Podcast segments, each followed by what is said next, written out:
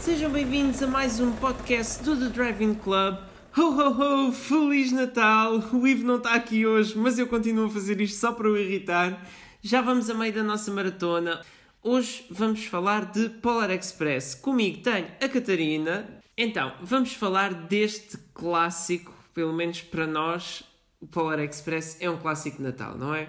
Totalmente. Eu acho que é, é, é assim, não digo que é um filme que não podes perder, mas é um filme que, que se vê muito bem num, num serão assim frio, com um chocolate uhum. quente, uma manta, uh, para aquecer os pezinhos. E acho que é muito importante pela mensagem que, que passa, a mensagem da, da criança e de, do enredo todo que está à volta de, do condutor e da, da forma como se desenrola o filme, sabes? Uhum. É, uma, é uma mensagem muito importante para quem não acredita no Natal.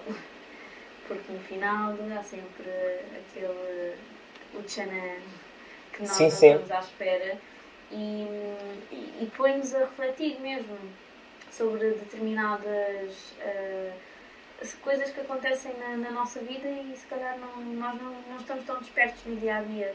E depois vêm estes filmes para nos lembrar que se calhar é importante darmos apreço e, e estarmos mais atentos a, a certas coisas e situações uhum. do dia a dia. Exatamente, porque vai muito além só da magia do Natal. Há uma série de mensagens que é para reter no resto do ano. Mas sabes que eu acho que os filmes de Natal uh, devem ser vistos nesse sentido, de tu conseguires retirar mensagens uh, que possas utilizar durante o ano todo, não é só no Natal. Por isso é que estes filmes acho que são mesmo muito importantes de, de realçar e de dizer, olha, devias ver mesmo para, para, pronto, para refletir. E não quer dizer que não seja um, um filme que às vezes, pronto, não esteve nomeado para nenhum Oscar ou não é. O de animação, sim. Não ganhou nenhum prémio, mas não é por isso que deixa de ser uh, bom ou mau. Não deve ser classificado uhum. assim. E, e então acho que realmente deve ser um filme para ver na, nesta época natalícia. Claro, e isso, agora que estavas a falar dos Oscars, realmente é uma coisa que eu não compreendo. São as críticas, a quantidade de críticas negativas que o filme teve na altura. Hoje, quando se vê no Rotten Tomatoes, isto está com 56%. Está rotten. Pois é, muito. Que é um valor muito baixo. No IMDb tem 6,6. Já é mais aceitável. Mesmo Pronto. Assim? Mas mesmo assim, exatamente, isto é um filme que foi nomeado a três Oscars e não foi nomeado ao Oscar Melhor Filme de Animação. E, e, quando se pensa nisto, é o filme de animação nomeado mais. Desde que há a categoria Melhor Filme de Animação, é o que foi nomeado a mais Oscars, sem ser nomeado à própria categoria criada para ele. E, e, pronto, no mesmo ano estava o Incredibles, o Shrek 2 e o Gangue dos Tubarões. Epá, pronto. Eu... Gostei do Gangue dos Tubarões. Eu gostei, mas eu colocaria muito mais facilmente o Polar Express sem pensar duas vezes em vez do Gangue dos Tubarões. Sim, sim, sem dúvida, sem dúvida. Mas também não é. percebo é... muito a parte das críticas. Eles aqui o que falam, pelo menos aqui o que diz é: embora o filme seja visualmente incrível, a animação das personagens humanas não tem muita vida. Ou não tem vida suficiente. Eu não sei, eu, eu para mim, a expressão do miúdo, quando ele acorda e começa a ouvir tudo a, a estremecer no quarto, e, e depois a, a expressão dele de sair descer os degraus da escada, coisa, chegar cá fora e olhar para aquele grande comboio a surgir do nada no meio da neve, aquilo transmite tanta coisa e mesmo o, o próprio Tom Hanks, não é? Como, como maquinista, ou, ou, não, não é o revisor, é o revisor. Como revisor do, do comboio. Hum, eu, epá, é verdade que às vezes, pronto, se pensarmos agora, olhar para aquilo, talvez nos pareça um bocado estranho a personagem assim, mas, mas eu na altura olhei e não, não senti nada que me repelisse ou assim uh, do filme. Não, eu gostei. Eu gostei muito, uh, mas realmente estava aqui a ver e eles dizem que é, é assustador. Não assustador uh, numa maneira de desprezo e que te assuste, mas naquela furtiva e provocante, na maneira que te permite que vês coisas misteriosas, uh, vejas que as coisas misteriosas vão acontecer. Eh, mas eh, lá está, eu, eu não, não consigo perceber, não, não percebo. E, e tanto que estava aqui a indicação de que foi vencedor do Grammy em 2006. Uh, talvez na de melhor.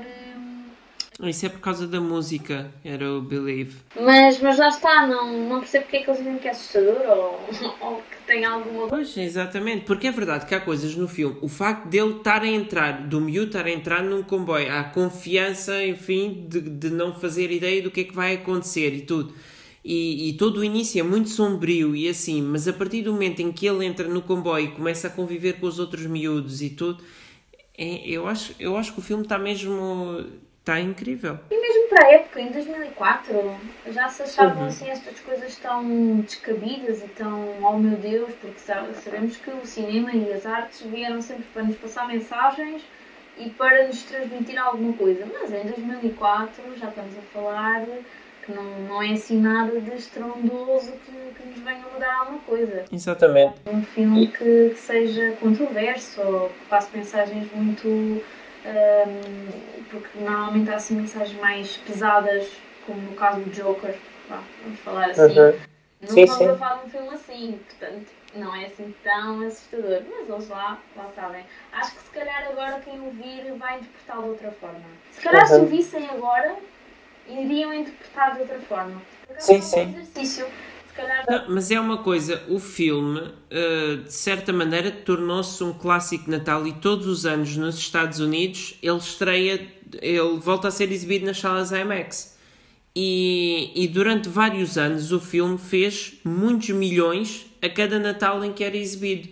Agora não, agora já faz menos, porque também, pronto, já está a ser ultrapassado por outros filmes entretanto. Mas só este ano, e ainda nem chegámos à semana mesmo de Natal, e o filme já fez quase meio milhão de dólares outra vez. E estamos em pandemia, com a maior parte dos cinemas fechados nos Estados Unidos. Então nem, nem se põe a questão, mas é um bom exercício de ver um filme passado, por exemplo, 14 ou 13 vá, ou 10 uhum. anos depois, para ver se o que é que achas.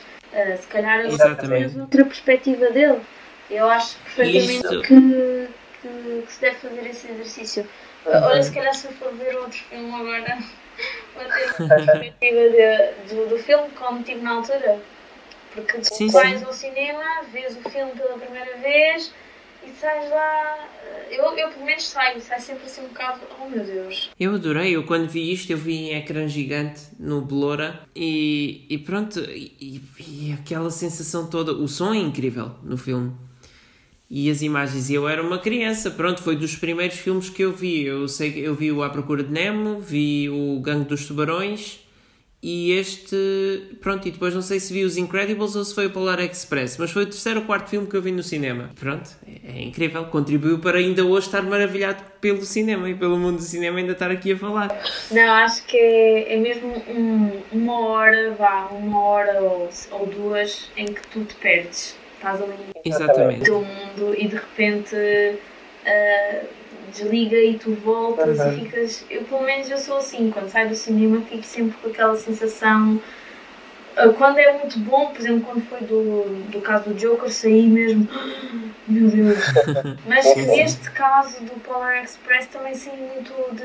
Oh meu Deus, foi tão bonito, tão. Exatamente. É uma ternura que tu tens, depois acabas por ficar miúdo, conseguiu. Eu acho que o que pode ter acontecido é que muitos críticos viram isto sem pensar nas crianças ou, ou em ver isto enquanto criança. Mas. E também isto saiu. O, o Robert Zemeckis tinha feito o Forrest Gump, o Contact e o Náufrago. E que é uma boa trilogia assim de filmes de grande qualidade.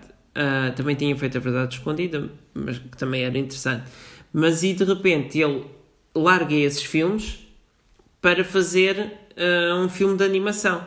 E estavam todos à espera. E coisa, as pessoas ainda se lembravam do o Frame Roger Rabbit, também é dele.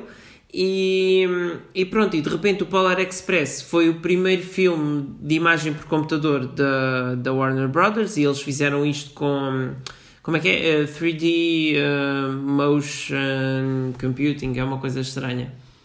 É, é isso. É, é uma coisa 3D Motion Capture Animation. Pronto. que é para os atores ficarem com, com as caras nas personagens no filme de animação. E, e pronto, e era uma, era uma tecnologia emergente. No entanto, dos três filmes que ele fez a usar isso, que foi Polar Express, o Beowulf e o Um Conto Natal, uh, acho que o que acabou por resultar melhor foi o Polar Express. E, e pronto, porque o Beowulf, enfim, não, não gostei nada. E um conto de Natal também é bonito, também é uma boa história, mas continuo a preferir a, a, a originalidade do Polar Express. Uh, o conto de Natal já é um género de uma continuação, vá. Não é bem a continuação uhum. da história, mas, mas é do mesmo, do mesmo género. E acaba Sim. por ter ali. E, e, o coisa, o Scrooge, já vimos tantas vezes o Mr. Scrooge e tudo. Já é o, o de Natal também.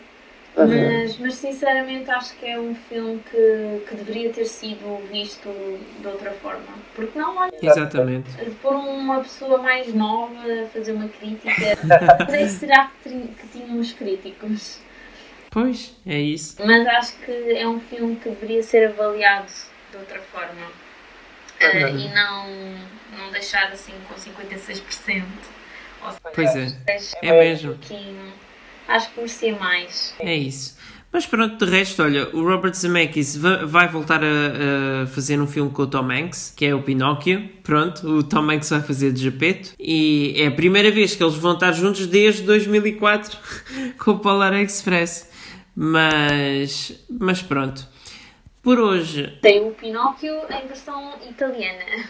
Sim, exatamente. Depois vamos ter um do Guilherme Del Toro e agora um do Robert Zemeckis. E para o ano também vai haver um filme de animação do Pinóquio, que é Pinóquio a verdadeira história. Portanto, vai ser quatro Pinóquios assim. Mas pronto. Olha, muito obrigado por teres vindo aqui participar neste. Pronto, ainda vais regressar dia 24 com o Malone. É e, e pronto. Muito obrigada, Miguel. De nada. Tchau. Tchau.